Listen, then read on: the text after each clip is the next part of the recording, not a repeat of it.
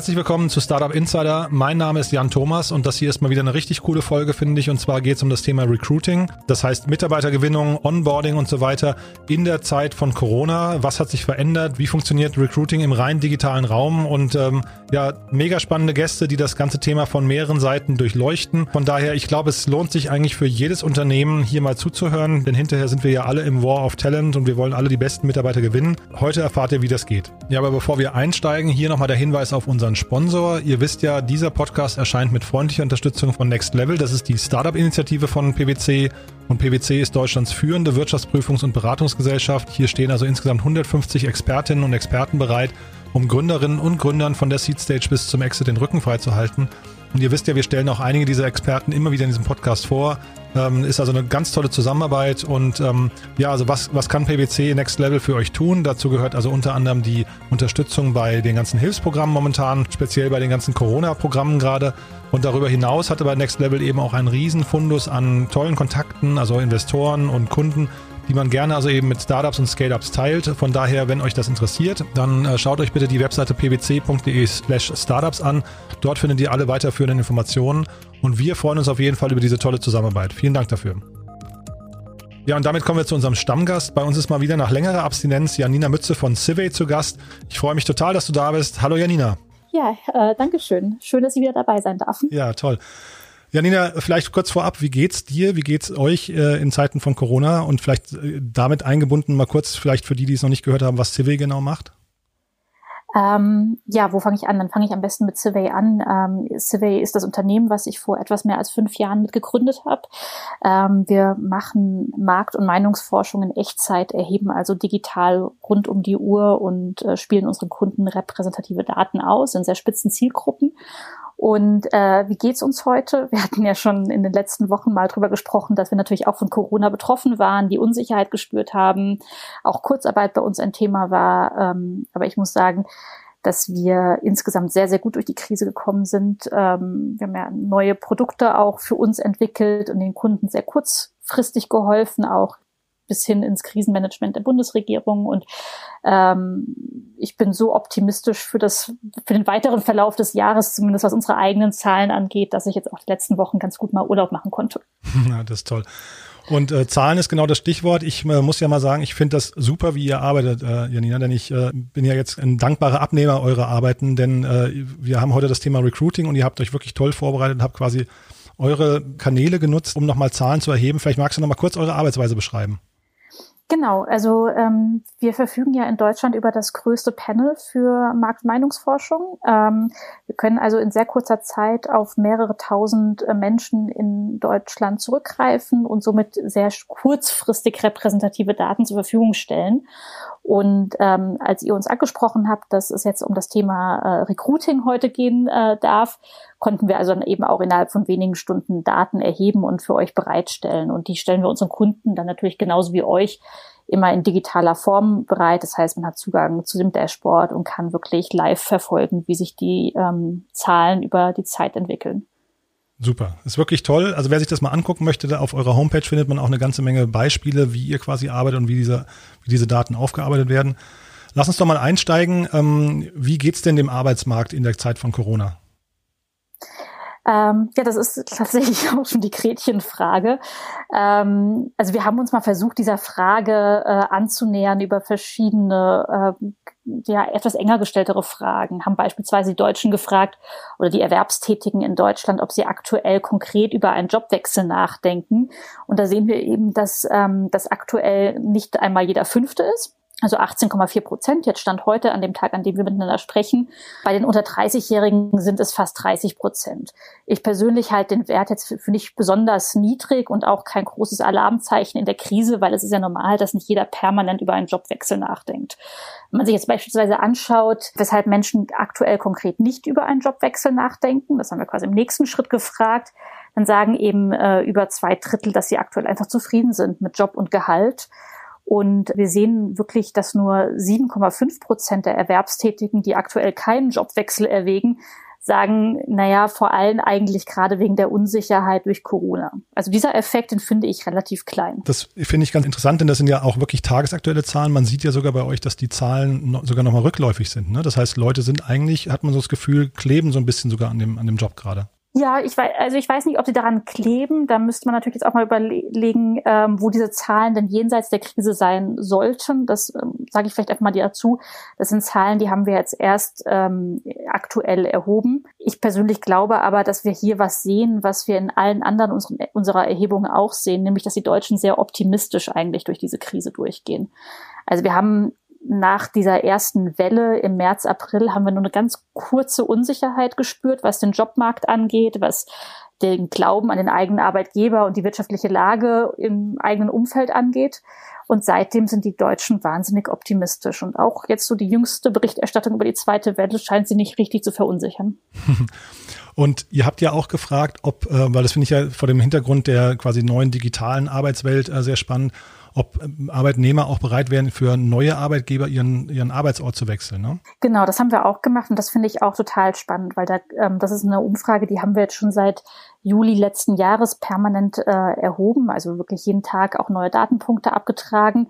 Und wir sehen einfach, dass diese Bereitschaft über diesen Zeitraum äh, gesunken ist, für den neuen Arbeitgeber den Wohnort äh, zu wechseln. Und jetzt gerade ähm, gerade in den letzten Monaten, also seit April ähm, diesen Jahres, sieht man eben, dass der Anteil, die sich das auf keinen Fall vorstellen können, nochmal äh, sehr deutlich gestiegen ist. Von, ich weiß nicht, jetzt im äh, April waren wir da bei 34 Prozent bis Stand heute jetzt knapp 40 Prozent. Das heißt aber, dass in Summe, also die, die Menschen, die sich das eher nicht oder auf keinen Fall vorstellen können, heute bei 60 Prozent sind. Also Anteil der Menschen, die sagen, sie würden jetzt nicht für den Arbeitgeber ihren Wohnort wechseln. Das finde ich persönlich eine recht spannende Zukunftsfrage, ob wir da jetzt eigentlich schon eine erste Entkopplung zwischen Wohn- und Arbeitsort sehen oder ähm, es vielleicht auch nicht mehr so klar definiert sein muss. Ja, zeitgleich habt ihr aber auch gefragt, und das finde ich dann in dem Kontext sehr spannend, ähm, ob man ein Unternehmen physisch kennenlernen muss, bevor man dort anfangen möchte, ne? oder ob ein, ein äh, virtuelles Gespräch mit dem neuen Team oder dem neuen Vorgesetzten langen würde. Wie waren da eure Erkenntnisse? Naja, wenn man die Menschen vor die Wahl stellt, ob sie für ein Bewerbungsgespräch eher ein persönliches Gespräch ähm, vorziehen würden oder ein Videotelefonat, dann sehen wir natürlich, dass äh, eine überwältigende Mehrheit sich eher ein persönliches Gespräch äh, vorstellen kann. Das sind jetzt hier über 80 Prozent. Wenn wir ähm, die Menschen aber konkret im Kontext von Corona äh, befragen und sie ganz konkret fragen, äh, würden sie es momentan aufgrund der Corona-Pandemie bevorzugen, mögliche Bewerbungsgespräche per Videotelefonie statt vor Ort zu führen, dann sind es eben äh, 37 Prozent, die sagen, ja, das könnten sie sich eben gut vorstellen.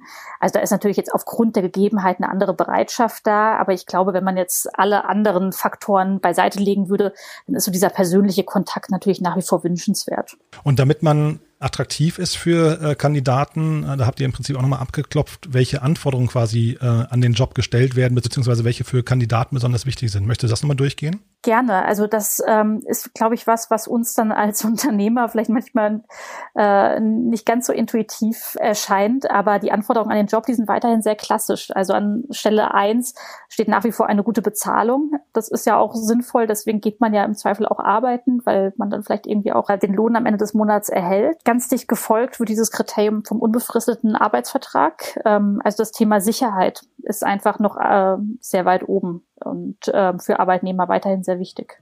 Also super, Janina, es war toll wie immer, muss ich sagen. Ich freue mich wirklich über die Zusammenarbeit und ähm, ja, dann sage ich erstmal vielen Dank und bis bald.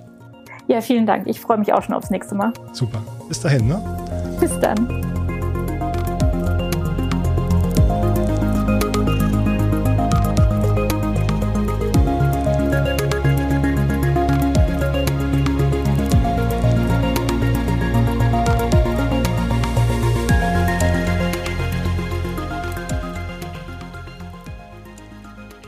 Ja, das war also Janina Mütze von Civey und ich kann euch nur den Tipp geben, schaut euch mal civey.com an. Dann kriegt ihr einen ganz guten Eindruck davon, wie Civey die ganzen Daten aufbereitet.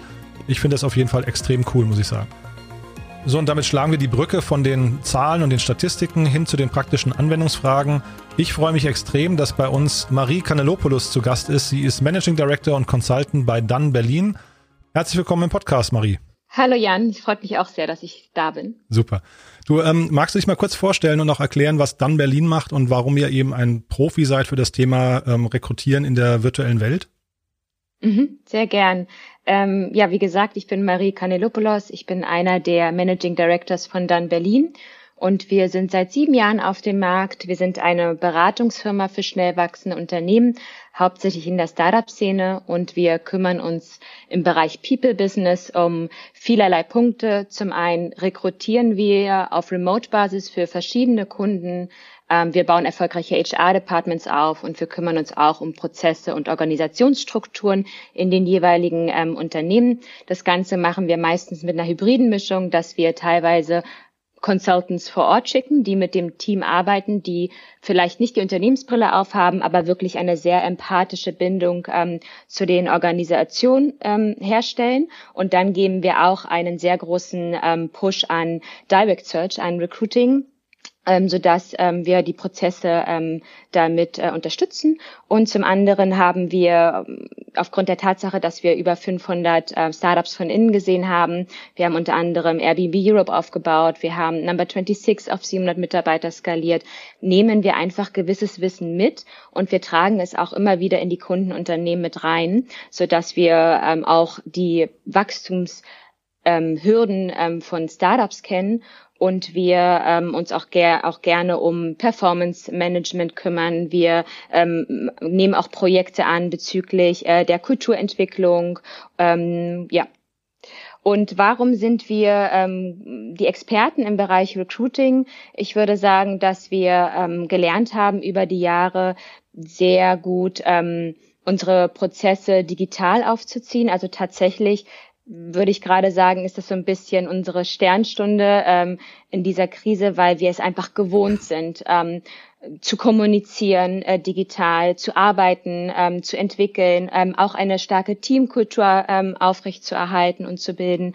Und ähm, das Ganze funktioniert ähm, ja auch so, dass wir ähm, auf unsere Consultants auch sehr, sehr ein, gut eingehen können. Wir haben ein internationales Team, welches zum Beispiel auch ähm, im Ausland arbeitet. Ähm, eine, eine Mitarbeiterin, die ist mittlerweile fast sechs Jahre bei dann und die arbeitet direkt aus Kapstadt. Ähm, das würde jetzt zum Beispiel ein Kundenunternehmen gar nicht sehen, ne? weil alles halt digital ist. Du hast gerade eben Teamkultur und empathische Verbindung gesagt. Ähm, ihr habt kein Büro, ne? Ähm, wie, wie macht ihr das dann? Also jetzt bei euch selbst. Ähm, wie, wie stellt ihr eine Teamkultur her, wenn ihr ein rein virtuelles Team seid? Das ist eine gute Frage, sehr komplexe Frage. Also zum einen, wenn ich jetzt, ich gehe mal ganz kurz auf den operativen ähm, Alltag ein. Wir haben ein Multi-Channel ähm, Communication Konzept, also Multikanal-Kommunikation in dem Sinne, dass wir verschiedene Themen auf verschiedenen Kanälen ansprechen. Wir haben unter anderem ähm, E-Mails, ne, das sind dann so für wichtige Themen, für äh, langfristige Diskussionen. Äh, alles Wichtige wird über den E-Mail-Kanal kommuniziert. Ähm, wir sind große ja, Slack-Fans. Wir benutzen tatsächlich Slack sehr, sehr viel, äh, intensiv ähm, und auch strukturiert ähm, für ad hoc und projektbasierte Kommunikation. Wir haben zum einen ähm, interne Squads, die sich ähm, in verschiedenen Kundenprojekten wiederfinden. Das heißt, es gibt dann auch ähm, ja für jeden Kunden einen Slack-Channel, ähm, wo man ähm, sich untereinander alignen kann. Es gibt ähm, dadurch, dass man auch wirklich weiß, okay, die Mitarbeiter sind zu gewissen Kernzeiten auch wirklich ähm, verfügbar, erreichbar, kann man sie natürlich auch spontan anrufen. Unsere Meetingstruktur ist auch ähm, sehr gut ausgeprägt. Wir haben montags immer ein Weekly wo das komplette Team mit dabei ist, wo jeder darüber erzählt, ähm, was er gerade ähm, zu tun hat, also was sind die Prioritäten für diese Woche, wo drückt eventuell der Schuh, so dass äh, wir alle im Team auch fähig sind, ähm, das ja nachzuvollziehen und vielleicht auch demjenigen zu helfen. Und wir haben dann aber auch ähm, pro Projekt auch nochmal, wie ich gerade nannte, diese Squads, die sich dann natürlich auch austauschen. Ähm, das Ganze funktioniert wirklich sehr gut und ich habe in meinem Leben noch nie so ein großes Loyalitätsempfinden ähm, gehabt bezüglich eines Teams ähm, weil ich aber auch glaube, dass wir sehr viel Wert ähm, auf Kultur im Hiring legen. Also die DNA von uns ist, dass wir das, den, die Arbeit mit dem Leben vereinbaren, dass wir sehr divers sind, dass wir sehr, sehr offen äh, anderen Kulturen äh, gegenüberstehen, anderen Persönlichkeiten. Ähm, wir glauben tendenziell mehr an Soft Skills ähm, als an ähm, Hard Skills, eine gewisse Dinge also natürlich haben wir einen großen äh, Qualitätsanspruch, aber gewisse Dinge kann man einfach leichter erlernen. Und bei äh, ja der Arbeitsethik, ähm, die sind so fundamental in einem Menschen verankert, da kann ich jetzt äh, nicht irgendwie sagen, dass man das großartig ändern kann. Aber ähm, im Sinne von Hiring ist das wirklich sehr, sehr wichtig, dass Unternehmen auf ihre Kulturkomponente schauen und wirklich die Leute heiern, die auch für das Unternehmen passend sind. Ist dann ein virtuelles Team quasi die Konsequenz davon, wenn du sagst, ihr wollt quasi äh, irgendwie das Leben und die Arbeit möglichst gut verbinden. Jetzt hast du gerade das Beispiel Kapstadt genannt. Ist das die Konsequenz dann? Ich würde nicht sagen, es gibt ja noch gewisse Schritte dazwischen. Ne? Also wir hatten ja ähm, auch ein, ein Trend im HR, war ja auch so flexible Arbeitszeiten, ähm, dass man, dass man so ein, ein, quasi ein, ein hybrides Arbeitsmodell findet, in dem man sagt, okay, es gibt vielleicht mal einen Homeoffice-Tag. Das habe ich auch im Recruiting gesehen, dass das eine sehr starke Verhandlungskomponente war.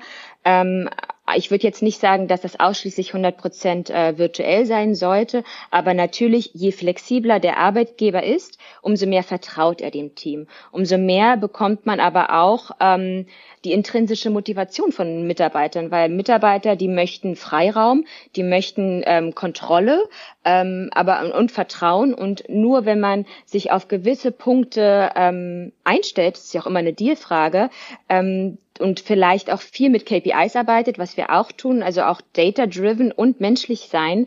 Ähm, wenn man das hat, dann kann man definitiv ähm, mit mehreren Konzepten so eine große Teamloyalität bekommen. Und jetzt euer Hiring-Prozess speziell, wie, wie läuft der ab und wie lange dauert der und welche, welche Stufen durchläuft der? Mhm. Äh, wir haben tatsächlich einen mehrstufigen Hiring-Prozess. Allerdings ist er äh, sehr, sehr schnell. Also wir von dann haben schon diese Kultur, ähm, dass man ähm, auf Dinge schnell antwortet.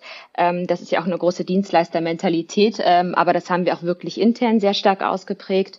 Im Großen und Ganzen haben wir sehr viel über Referrals. Das kann ich sehr empfehlen, weil da geht man schon die erste Hürde, umgeht die erste Hürde in dem Sinne, dass die Mitarbeiter auch mit Freunden arbeiten können, mit Familie arbeiten können. Wir dadurch, dass wir viele Kunden natürlich auch betreut haben, kennen wir uns auch in der Szene aus. Wir haben ein großes Netzwerk. Das heißt, das ist so unsere größte Quelle. Und wenn wir jemanden haben, dann ist es ähm, so, dass wir meistens ein, ein virtuelles Meeting, ein Interview wirklich äh, per Video machen, wo wir denjenigen kennenlernen, ähm, vor Corona natürlich auch treffen. Und ähm, dann gibt es ähm, zwei weitere Gespräche. Also zwei würde ich sagen ähm, mit dem Managing Director. Einer ist dann nochmal Teamlead und das Ganze wird dann ähm, mit ähm, ja gewissen Ankerpunkten besprochen und dann gibt es auch eine Entscheidung. Und diese Entscheidung fällt wirklich so aus, da sollten alle Ja sagen und ähm, wir berücksichtigen quasi auch de, äh, de, das Team ne, und die Komponente und ja. Nehmt ihr diese Gespräche auf Video auf und, und reicht ihr dann auch im Team rum oder ist das eher verpönt? Nein, das machen wir absolut gar nicht. Also ähm, ich weiß jetzt auch nicht mit äh, GDPR, wie das Ganze da strukturiert ist, aber wir nehmen tatsächlich keine Aufnahmen auf.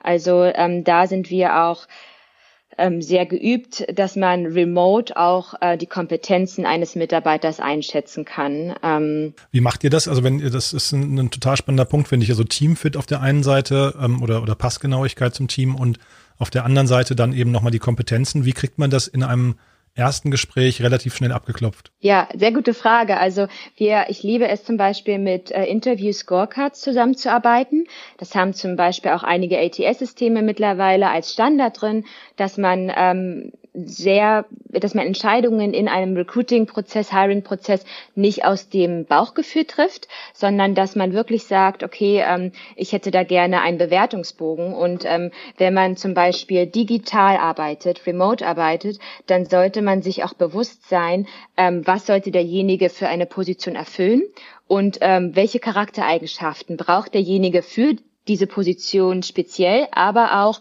für das Team. Und das Ganze ähm, kann man sich zum Beispiel ähm, so, so vorstellen, dass wir sagen, okay, welche Kompetenzen sind denn wichtig für Remote-Arbeiten? Weil ja, Menschen sind Gewohnheitstiere, sie entwickeln sich auch in diese Richtung, aber man muss auch eine Persönlichkeit dafür haben. Und diese Persönlichkeit kann man zum Beispiel äh, anhand von gewissen Charaktereigenschaften ausmachen. Ist derjenige ähm, zum Beispiel gut im Time-Management? Hat derjenige bereits Erfahrungen mit unterschiedlichen Kulturen? Wie ist deren Selbstmotivation? Das ist ein sehr, sehr ausschlaggebender Punkt, weil sich zu motivieren in einem Team, in einem Büro ist was ganz anderes, als wenn man zu Hause ist natürlich. Und ähm, das muss auf jeden Fall zutreffend sein, damit äh, man nicht nur das Unternehmen als solches glücklich macht, sondern auch natürlich den Mitarbeiter, weil wir sehr langfristig denken.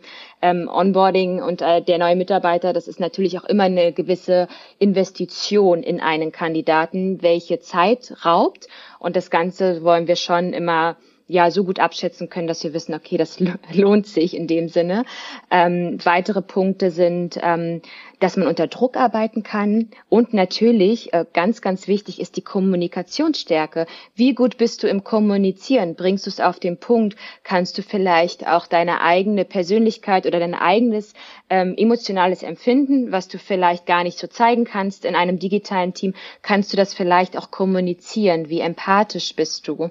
Und ähm, ja, das sind auch gewisse Punkte. Das heißt, man sollte wirklich in einem Interview eine gewisse Checkliste haben, äh, die man abticken kann, die man ähm, ähm, protokollieren kann, um dann wirklich auf Daten basiert äh, Entscheidungen zu treffen. Und jetzt mal gesetzt im Fall, der Mitarbeiter ähm, kriegt von euch grünes Licht, der kriegt den Vertrauensvorschuss, wird eingestellt. Wie läuft dann so ein virtueller Onboarding-Prozess ab? Hm, also wir arbeiten mit einem internen Wiki oder einer, man kann auch eine PowerPoint-Präsentation nehmen, ähm, wo man wirklich detailliert ähm, einmal visionär ähm, basiert ähm, erzählt, warum eigentlich da in Berlin auf dem Markt ist, warum wir so arbeiten, wie wir arbeiten. Ne? So ein bisschen diese Founding-Historie ähm, erklären, dass Menschen auch ähm, das ähm, 100 Prozent verinnerlichen und dass sie auch das Gefühl haben, Teil davon zu sein und ähm, emotional davon abgeholt werden. Hm, Entschuldige, wenn ich einmal wirklich, kurz einhake, Marie, ja. ist, das ein, ist das eine Sache, die dann erst quasi nach der Einstellung kommt oder macht man das nicht sogar eigentlich davor? Na, man, es gibt dieses Pre-Onboarding. Davor kriegen natürlich unsere New Hires auch äh, Briefing-Material, ähm, wie der Markt aussieht, ähm, welche Kennzahlen man kennen sollte. Also wir geben da schon sehr, sehr viel zur Einarbeitung und natürlich in den Interviews wird das natürlich auch erzählt. Aber ähm, das sind auf jeden Fall auch nochmal Punkte, die nochmal visuell in dieser PowerPoint stattfinden. Wir gehen auf verschiedene ähm, Themenbereiche ein in unserer Arbeit. Wir gehen auf Qualitätsstandards ein. Das finde ich auch sehr, sehr wichtig, dass man auch immer wieder den Blick zeigt, wo wollen wir hin und wer sind wir und was ist uns persönlich wichtig. Ähm, wir machen ein Shadowing-Programm, dass man sich auch zusammen hinsetzt ähm, und gewisse ähm, Projekte bearbeitet. Ähm, also wir haben da wirklich sehr, ja, ich würde sagen, ein intensives Onboarding, was zwischen äh, Informationsfreigabe ähm, besteht, ähm, komplettes äh, Kennenlernen, dass man auch weiß im Team, wen hat man zu welchen Themen anzusprechen, ähm, dann natürlich auch eine Introduction-E-Mail ne, für, die, für die Mitarbeiter, dass die auch einfach wissen, wer da jetzt kommt, warum der jetzt kommt. Das heißt, man kann zum Beispiel auch neue Mitarbeiter ähm, im All Hands oder im Weekly vorher ankündigen und sie dann aber auch nochmal im nächsten Schritt äh, im weiteren Meeting ähm, selbst nochmal vorstellen lassen. Und wie lange dauert es dann erfahrungsgemäß, bis jemand quasi wirklich im Team angekommen ist? Also ich stelle mir das in der virtuellen, in der rein virtuellen äh, Welt total schwierig vor. Ähm, ich finde persönlich, dass es ähm, sich gar nicht viel nimmt im Büro als auch digital, weil man sollte vorab einfach eine sehr gute Struktur haben. Also das heißt, ähm, welche ähm, Mitarbeiter oder ja, welche Mitarbeiter sind im Onboarding-Prozess ähm, mit integriert und dann werden natürlich zwischen diesen Personen ähm, außerhalb der Planung, auch im operativen, das fachliche Onboarding, werden dann natürlich auch Gruppen gebildet, die sich in einem Meetingraum zusammensetzen. Und das Ganze würde dann digital einfach genauso passieren, dass man auch einen Mentor hat. Man hat einen Buddy, der so für das Persönliche zuständig ist. Der Mentor ist für die persönliche oder für, für die professionelle Entwicklung sehr, sehr wichtig. Und ähm, das fachliche Onboarding ist dann natürlich fokussiert ähm, auf die jeweiligen Fachbereiche. Ja, und dann trotzdem nochmal die Frage, wie lange dauert das? Da will ich mich ehrlich gesagt gar nicht festnageln, aber im Großen und Ganzen sollte, es kommt immer auf diese Position an, ne? wie komplex, äh, welche Seniorität äh, hat diese Position. Aber im Großen und Ganzen würde ich schon sagen, die erste Woche ist so eine Orientierungswoche, Ankommen. Ähm, die zweite Woche ist dieses äh, Adaptieren von der Arbeitsweise, weil ich schon finde, dass ähm, wir da eine spezielle Arbeitsweise haben. Ähm, und dann sollte eigentlich ähm, wirklich alles stehen. Aber das, ich sage jetzt mal so ein bis zwei Wochen. Natürlich, ähm, wenn es so, wenn man eine sehr komplexe Einarbeitung, Onboarding-Phase hat, kann es bis zu drei Monaten dauern. Ne? Also ich erzähle es ja gerade so ein bisschen aus den ganz spezifischen ähm, Szenarien. Ähm, aber ich würde sagen, so die ersten drei Monate sind schon sehr, sehr eng mit dem Mentor, dass man immer wieder diese Weekly Calls hat. Manchmal sogar, wenn ich einen Werkstudent habe, dann habe ich neun bis neun Uhr fünfzehn ein Daily Check-in. Also sowas passiert natürlich auch. Das kann man gar nicht so pauschalisieren. Mhm, spannend. Und sag mal, du hattest eben erwähnt, so was die Skills angeht, ähm, Zeitmanagement, Selbstmotivation, ähm, unter Druck arbeiten können, Kommunikationsstärke. Ähm, sind das quasi jetzt so auch die neuen Themen, mit denen sich quasi eigentlich jeder Berufsanfänger auseinandersetzen müsste und sich die, wenn er die noch nicht hat, nochmal drauf schaffen müsste, um explizit im Homeoffice arbeiten zu können? Ja, also man sollte wirklich ähm, authentisch und ehrlich zu sich selbst sein, überlegen, okay, ist denn dieses Jobangebot wirklich was für mich? Werde ich damit glücklich? Weil ähm, es gibt immer zwei Seiten einer Medaille. Und wenn du digital arbeitest, hast du großartige Benefits. Ne? Man, ähm, man, man lernt vieles über sich selbst, man perfektioniert Time Management ähm, auch das Projektmanagement wird meistens ähm, auch oft parallel gezogen. Es ist meistens nicht so, dass du eine Sache hast, wenn die fertig ist, geht's zur nächsten, sondern du musst sehr, sehr gut deine Prioritäten setzen. Äh, ein großer Vorteil von digitalen Arbeiten ist auch, dass du diese Vereinbarkeit mit dem Leben hast. Ich zum Beispiel, ich bin zweifache Mutter, habe eine Vollzeitposition und bekomme das auch irgendwie gebacken. Warum bekomme ich das hin? Weil ich einfach ähm, die Arbeit lebe. Ich ähm, ich erwarte das natürlich jetzt nicht von den kleinsten Praktikanten, dass die jetzt oder von den jüngsten Praktikanten, dass die jetzt sagen, okay, ich muss jetzt am Wochenende arbeiten. Das ist jetzt natürlich in meiner Position geschuldet, aber ich liebe, dass ich für gewisse Punkte in meinem Leben da bin. Sei es jetzt eine Schulaufführung bei meinen Kindern, 16 Uhr, ich kann da sein, weil ich mir die Stunde hinten ranpacke, weil ich vielleicht auch mal ein Interview mit einem äh, Tech Techie führe, was am Freitagabend passiert. Ne? Also die, ähm, man ist viel viel flexibler ähm, und kann sich natürlich auch äh, auf andere Dinge einstellen. Kehrseite ist natürlich, ähm, dass man wirklich Selbstdisziplin haben muss.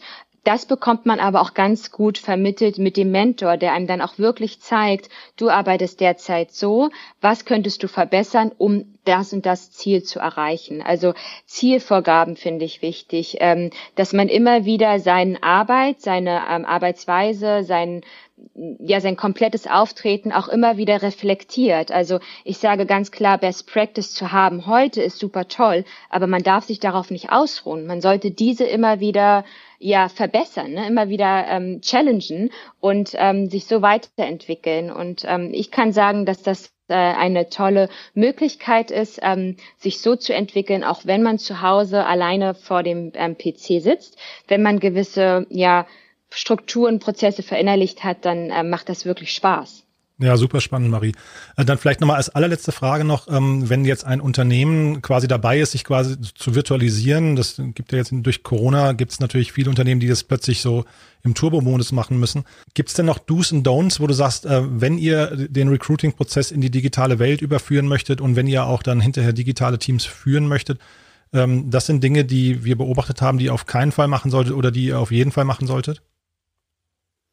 Mm, Do's und Don'ts, ähm, also jetzt nur spezifisch auf Remote Recruiting, auf die Transformation. Man hat ja in dieser Krise schon gesehen, dass ähm, HR eine sehr zentrale Rolle einnimmt in dieser Krisenbewältigung ähm, aber dass HR auch sehr überschüttet wurde von administrativen Aufgaben.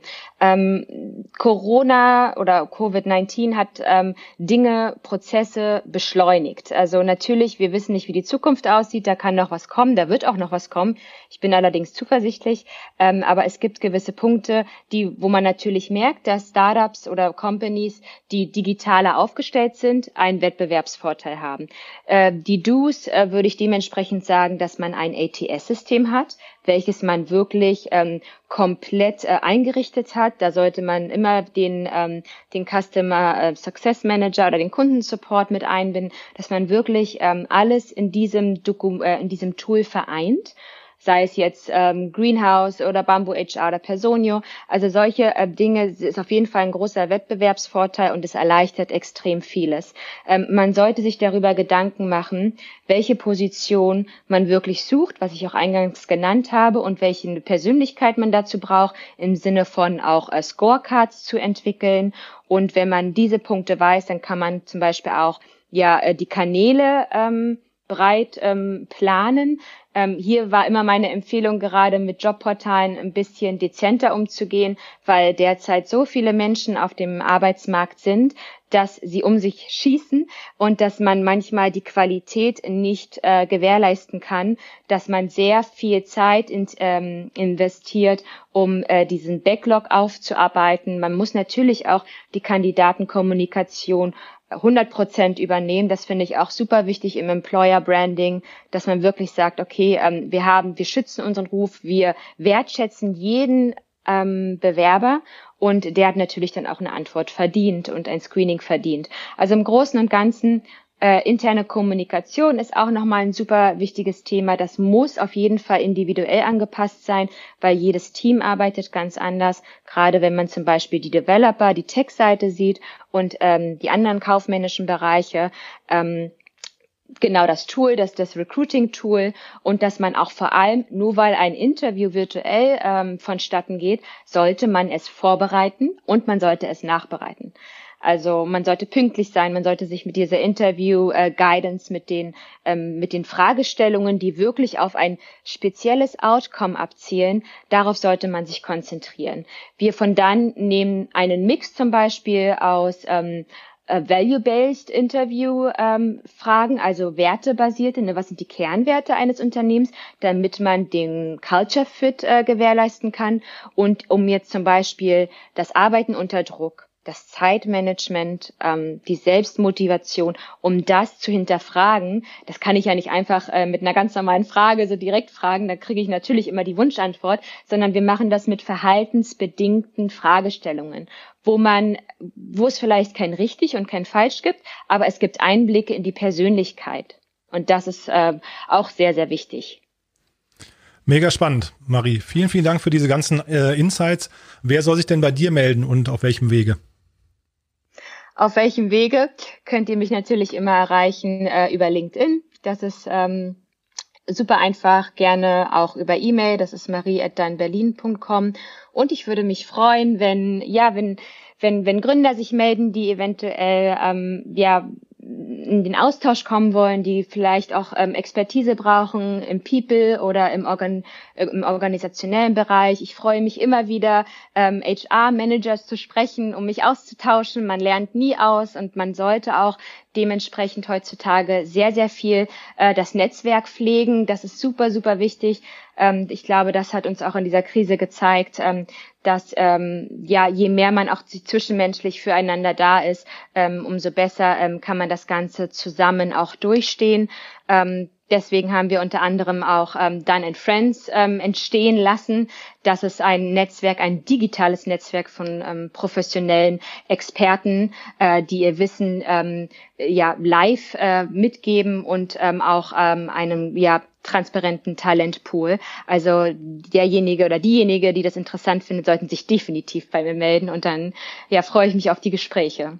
Super. Also scheint sich zu lohnen, wenn man sich mit dir austauschen möchte. Ich fand es auf jeden Fall mega spannend, Marie. Vielen, vielen Dank dafür und äh, ja, alles Gute und bis bald hoffentlich. Danke, Jan. Ich fand es mhm. auch super spannend.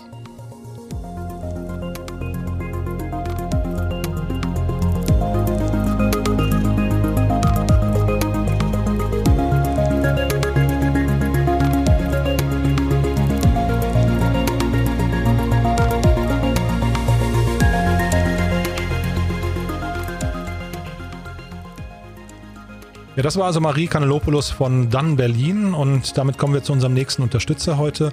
Bei uns ist Arne Hosemann, Managing Director und Co-Founder von Expert Lead hier in Berlin. Arne, ich freue mich sehr, dass du da bist. Herzlich willkommen im Podcast. Hi, vielen Dank für die Einladung. Ja, klar. Ähm, möchtest du dich mal kurz vorstellen, erzählen, was ihr macht? Ja, sehr gerne. Also ich bin, wie gesagt, Arne, Gründer von Expert Lead und äh, letztendlich, was wir bei Expert Lead machen, ist, dass wir IT-Experten auf ihre technischen Fähigkeiten prüfen und zwar mit Hilfe mit einem von uns entwickelten Peer-to-Peer-Testverfahren. Ja, also das kann ich vielleicht mal kurz beschreiben. Mhm. Letztendlich ist das ein tiefes technisches Interview, äh, wo zum Beispiel ein Softwareentwickler einen anderen Entwickler ähm, testet und zwar in seiner Spezialisierung. Und das Ganze findet komplett remote statt, wird per Video aufgenommen, dabei wird gecodet, äh, diskutiert über den Code und dahinter liegt dann ein, ein Scoring zur Bewertung. Ja, und diese Fragen und Aufgaben, das crowdsourcen wir eben quasi von unserer Community an IT-Experten. Mhm. Ja. An, an wen richtet ihr euch damit? Also wer, wer ist da so die typische Zielgruppe? Genau, die typische Ziel. Also man muss vielleicht einmal sagen, ähm, wenn man vorher einmal den Bogen macht, also aus diesem Testing, was ich gerade erläutert habe, haben wir letztendlich zwei Services, die wir anbieten. Ja, das eine ist, dass wir Freelancer vermitteln, die dieses Testing besonders gut bestanden haben. Ja, die vermitteln wir zu unseren Kunden. Der andere Service ist, dass wir dieses Testing, was ich gerade beschrieben hatte, als Service verkaufen. Ja, mhm. das heißt, äh, wir testen quasi die Vollzeitbewerber unserer Kunden auf ihre technische Eignung. Und das Produkt ist dann also keine Vermittlung mehr, sondern das ist äh, ja eine Art Zeugnis äh, bezüglich äh, der technischen Eignung und und dann kann man jetzt eigentlich, glaube ich, gut erkennen, an wen wir uns richten, nämlich letztendlich an alle Firmen, die sich entweder digitalisieren oder äh, Firmen, die schon digitales Geschäftsmodell haben und das eben weiterentwickeln möchten und dabei auch die richtig, richtigen Leute setzen wollen.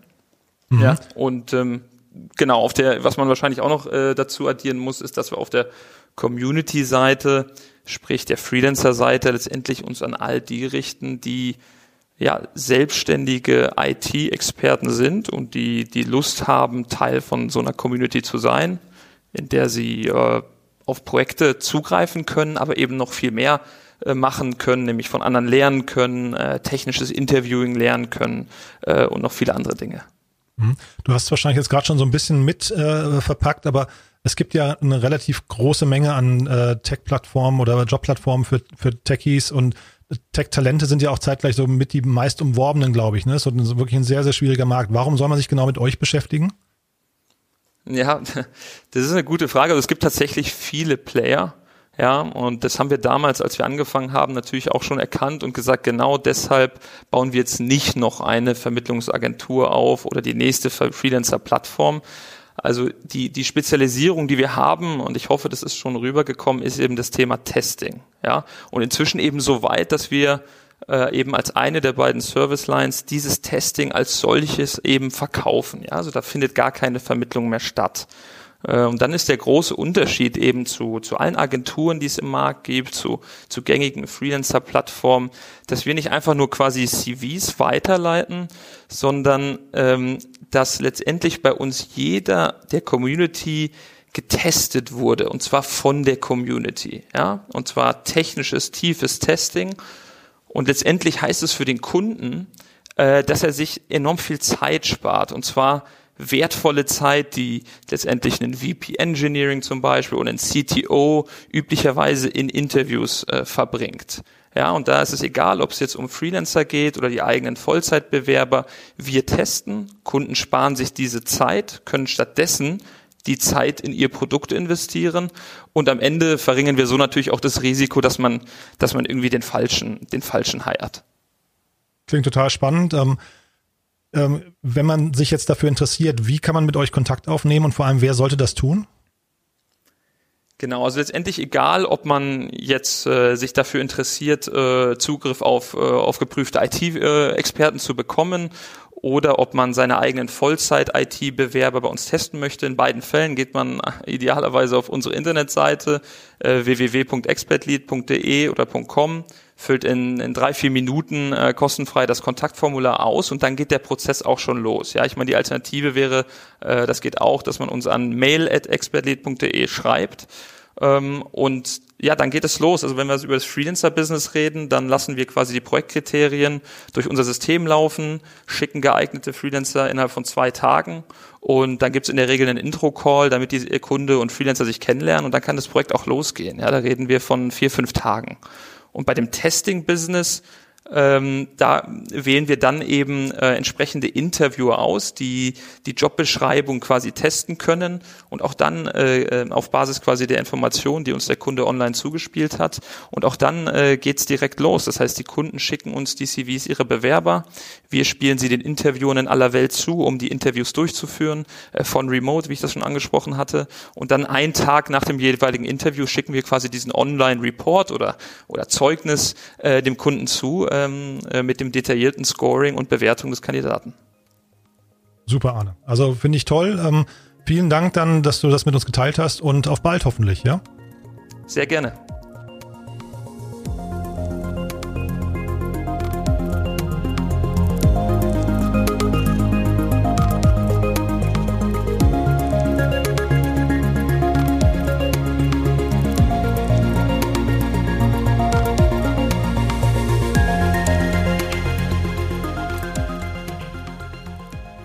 Ja, das war also Arne Hosemann von Expert Lead hier in Berlin. Und vielen Dank nochmal für die Unterstützung. Wir freuen uns natürlich über jeden Werbepartner, der diesen Podcast hier supportet. Wenn auch ihr Interesse daran habt, in diesem Podcast hier werblich aufzutauchen, dann lasst uns das bitte wissen. Unsere E-Mail-Adresse dafür ist podcast at startup-insider.com.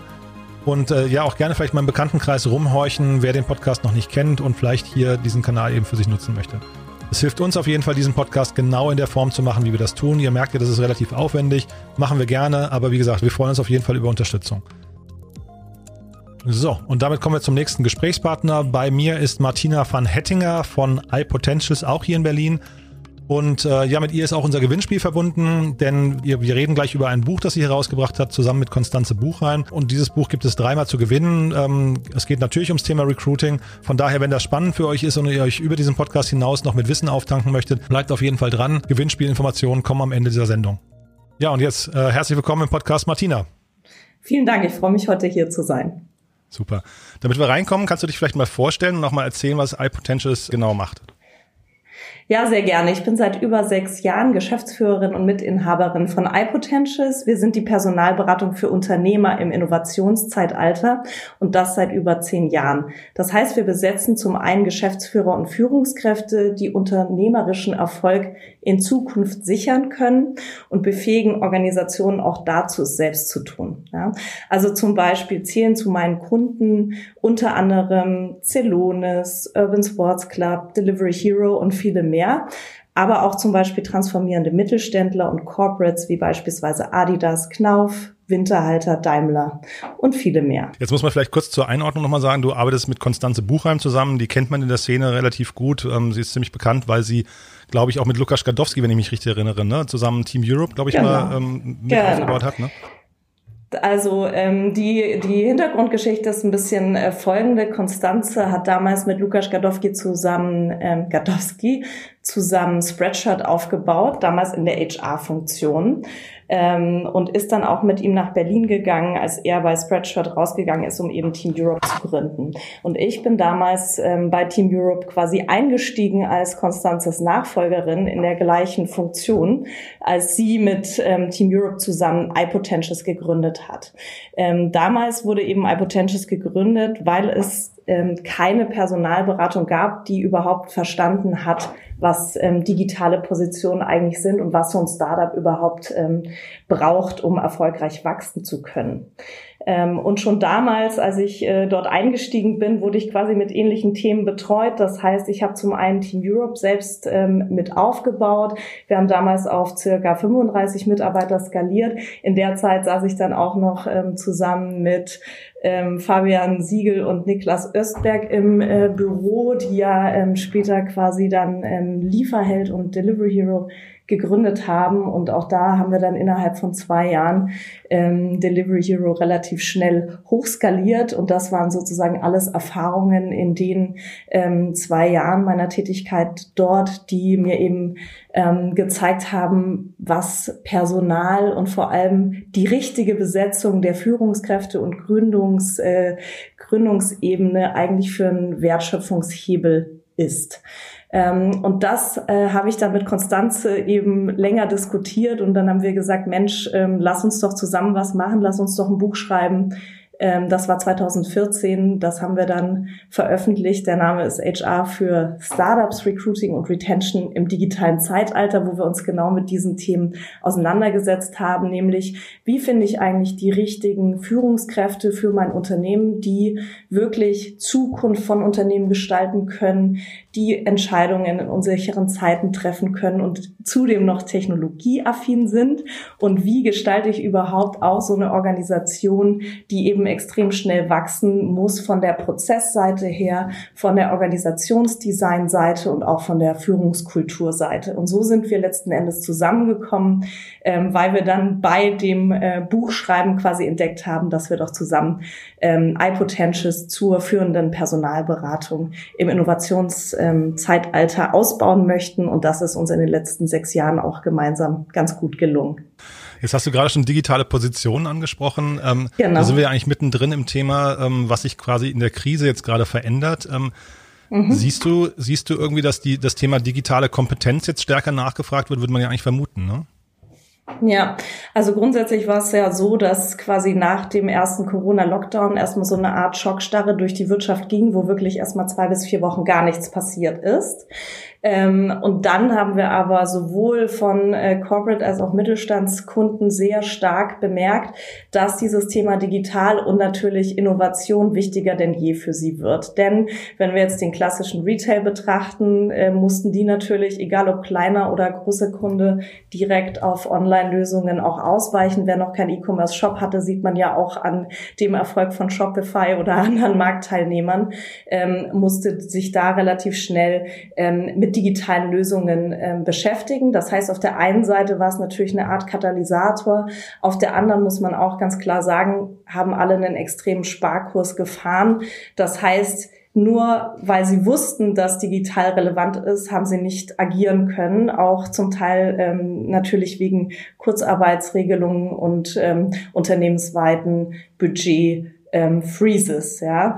Aber jetzt, dadurch, dass die Lage sich jetzt einigermaßen stabilisiert hat, sage ich mal ganz vorsichtig optimistisch, äh, merken wir jetzt auch verstärkt die Nachfrage wieder aus dem Markt heraus, gerade eben für digitale ähm, Führungskräfte und auch ähm, Geschäftsführungsnachfolge. Mhm. Und was sind so die, die Digitalkompetenzen, die gerade am stärksten nachgefragt werden? Was würdest du sagen? Oder was, was hat sich vielleicht auch stark verändert in der Nachfrage?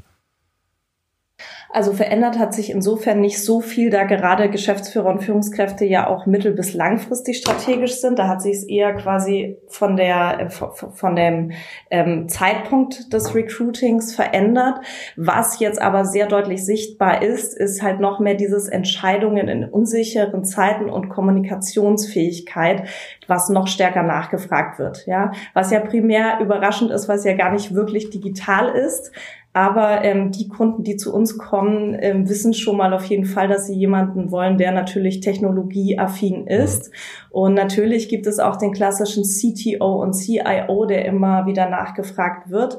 Ähm, aber mittlerweile gerade, sage ich mal, in der transformierenden Welt geht es sehr stark um sogenannte Brückenschläger, die eben wirklich diese Transformation und Veränderung in die Organisation bringen können vor dem Hintergrund von nicht vollständigen Datensätzen ähm, und der Unsicherheit der Zukunft und damit sich auch trauen, Entscheidungen zu fällen, Fehler zu machen, sich vor ihre Mannschaft zu stellen und die Mannschaft eben auch ganzheitlich mitzunehmen weil die Antwort heutzutage ja nicht sein kann, dass wir sozusagen Innovation nur von außen reinholen in die Organisation, sondern wir müssen natürlich intern vor allem auch ähm, die Leute mitnehmen, die schon ähm, in den Organisationen sitzen. Kannst du mich mal abholen, wie ihr das so abklopft im Vorfeld? Also wie, wie identifiziert man jemanden, der quasi Entscheidungen in unsicheren Zeiten treffen kann oder der dann irgendwie auch ähm, mit einer Unsicherheit der Zukunft umgehen kann? Das ist mir gar nicht so klar. Ja. Das ist auch nicht so, ähm, so einfach. Da haben wir in den letzten zehn Jahren auch diverse Modelle erarbeitet, um sowas ähm, sicherzustellen und ähm, haben da ein sogenanntes Exzellenzmodell kreiert. Das findet sich auch in unserem Buch oder auf unserer Webseite, wen das interessiert, wo wir neben ähm, fachlichen Skills, die natürlich immer einfacher verifizierbar sind auf Basis von ähm, ja, vorherigen ähm, Berufsstationen und KPIs vor allem eben auch auf die persönliche Motivationsebene eingehen als auch die Werteebene. Das sind dann einfach tiefen Interviews, die wir führen, ähm, sehr ausführliche, wo wir auch bestimmte, ähm, ich sag mal, motivatorische Tests einsetzen und ähm, unsere eigene Diagnostik. Methodik. Mhm. Wie lange dauert so ein Prozess? Also wenn man euch, an euch jetzt rantritt und sagt, mhm. wir suchen eine digital oder eine digital affine Führungskraft, die jetzt irgendwie ähm, entscheidungsstark mhm. ist und eine Mannschaft abholen kann, wie lange braucht ihr, um so mhm. jemanden abzuholen? Also grundsätzlich dauert so ein Prozess in der Regel circa drei Monate, wobei es natürlich immer stark auf den Kunden ankommt und wie der auch zeitlich aufgestellt ist. Also bis der Kunde quasi von uns passende Profile hat, vergehen in der Regel vier bis sechs Wochen.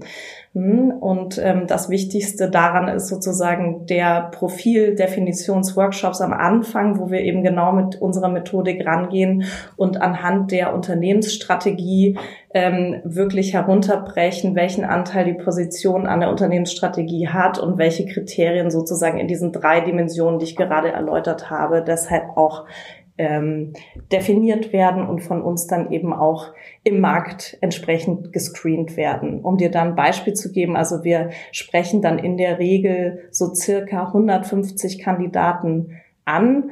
Ähm, die konvertieren wir sozusagen in telefonischen Pitches, dann in Erstinterviews und tiefprüfen die in Zweitinterviews. Und ähm, dann am Ende bekommt der Kunde quasi drei bis fünf maximal passende, den Top-Kriterien entsprechende Kandidaten von uns, die dann eben auch ne, anhand von ähm, äh, Daten vergleichbar gemacht werden. Aber das ist sozusagen ein ganz schön sportlicher Conversion Funnel, wo wir sozusagen auch wirklich stark selektieren. Und wie viel von diesen ganzen Prozessschritten läuft rein digital? Hat sich das geändert bei euch ja. oder, ähm, oder ist das äh, irgendwie quasi, muss man sich in jedem dieser Schritte treffen irgendwie. Du sagtest Telefoninterview, mhm. aber genau, wie geht's dann weiter? Ja. Also grundsätzlich sind wir ja aus der Startup-Szene geboren. Das heißt, wir waren von Anfang an sehr ähm, digital und tool gestützt. Das sind wir immer noch. Unser Versprechen war aber immer, die Kandidaten persönlich im Zweitgespräch zu treffen, weil ja 80 Prozent der Kommunikation eben nonverbal stattfindet.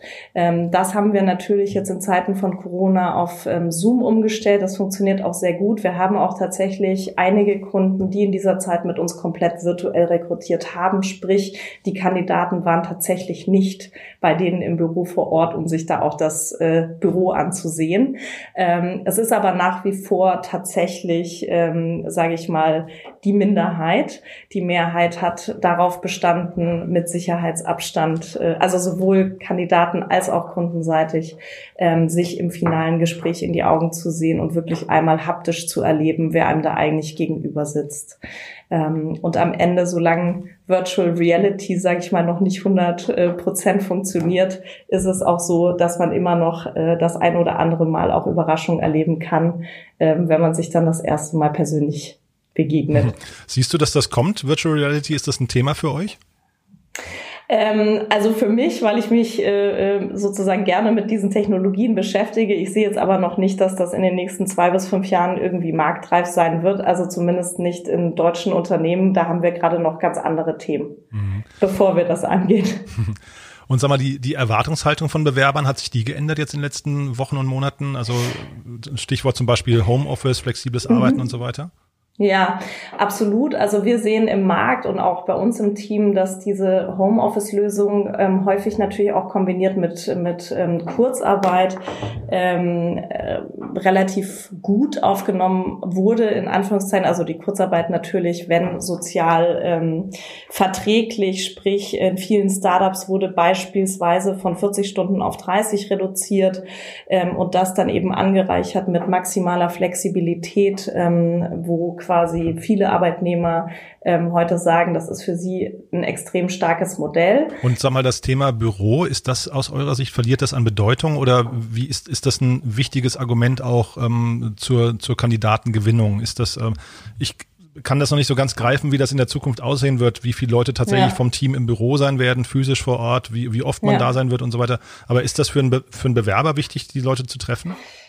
Mhm, also ich glaube schon, je jünger ein Berufs- oder ein Bewerber ist, desto wichtiger ist sozusagen auch der persönliche Kontakt und die, die Ausbildung und die, dieses Gefühl der Zugehörigkeit ähm, im Büro.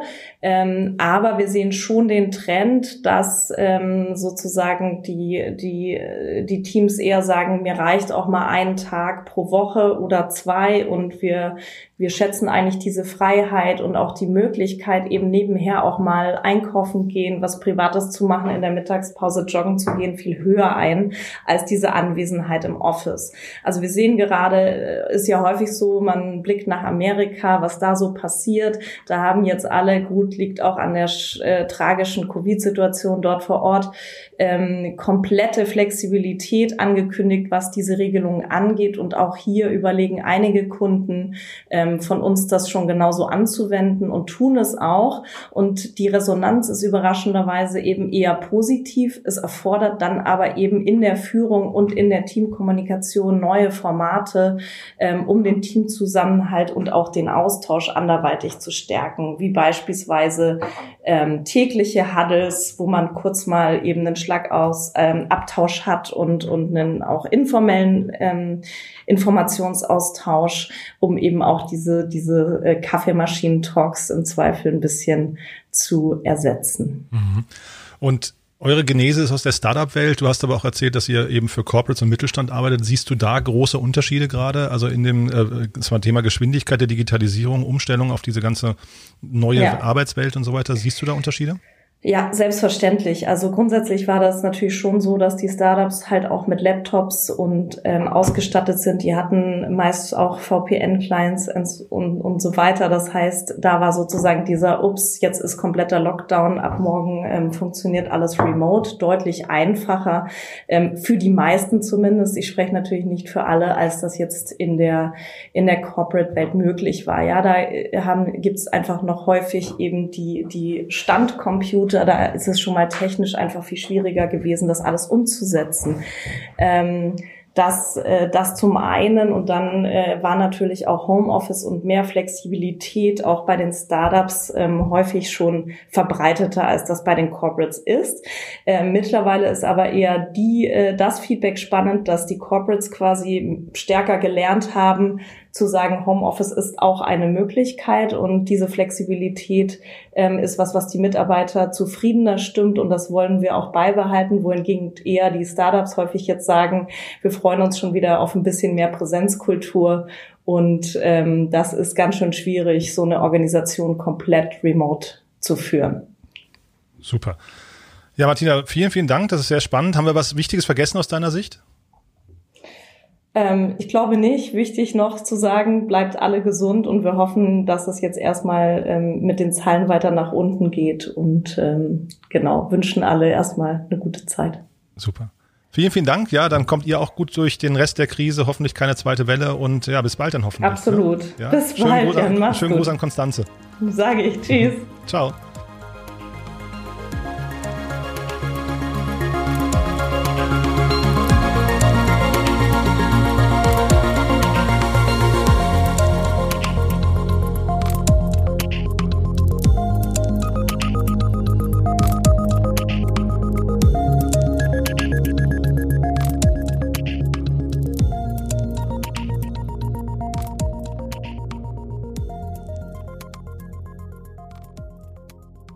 Ja, das war also Martina van Hettinger von iPotentials. Und wenn ihr eines der drei Bücher gewinnen möchtet, über die wir gesprochen haben, dann hinterlasst bitte eine iTunes-Rezension, eigentlich wie immer. Und äh, die kann gut sein, die kann schlecht sein. Wir freuen uns auf jeden Fall über ehrliches Feedback. Und wir freuen uns natürlich darüber hinaus auch, wenn ihr diesen Podcast weiterempfehlt. Damit helft ihr uns. Ähm, damit helft ihr aber hoffentlich eben auch euren Bekannten und Freunden, denen ihr davon erzählt. Denn wir glauben ja fest daran, dass wir hier einigermaßen relevante äh, Inhalte rüberbringen. Wenn nicht, gebt uns wie gesagt Feedback. Wir wollen uns immer verbessern. Ja, und eine dieser Verbesserungen ist eben, dass diese Folge heute nicht zu lange werden sollte. Deswegen haben wir sie aufgeteilt in zwei Folgen. Wie vorhin schon gesagt, am Freitag geht's weiter. Ich kann versprechen, die Gäste vom Freitag sind genauso cool. Also von daher freue ich mich, wenn wir uns am Freitag wiederhören. Bis dahin noch eine schöne Restwoche. Alles Gute und tschüss.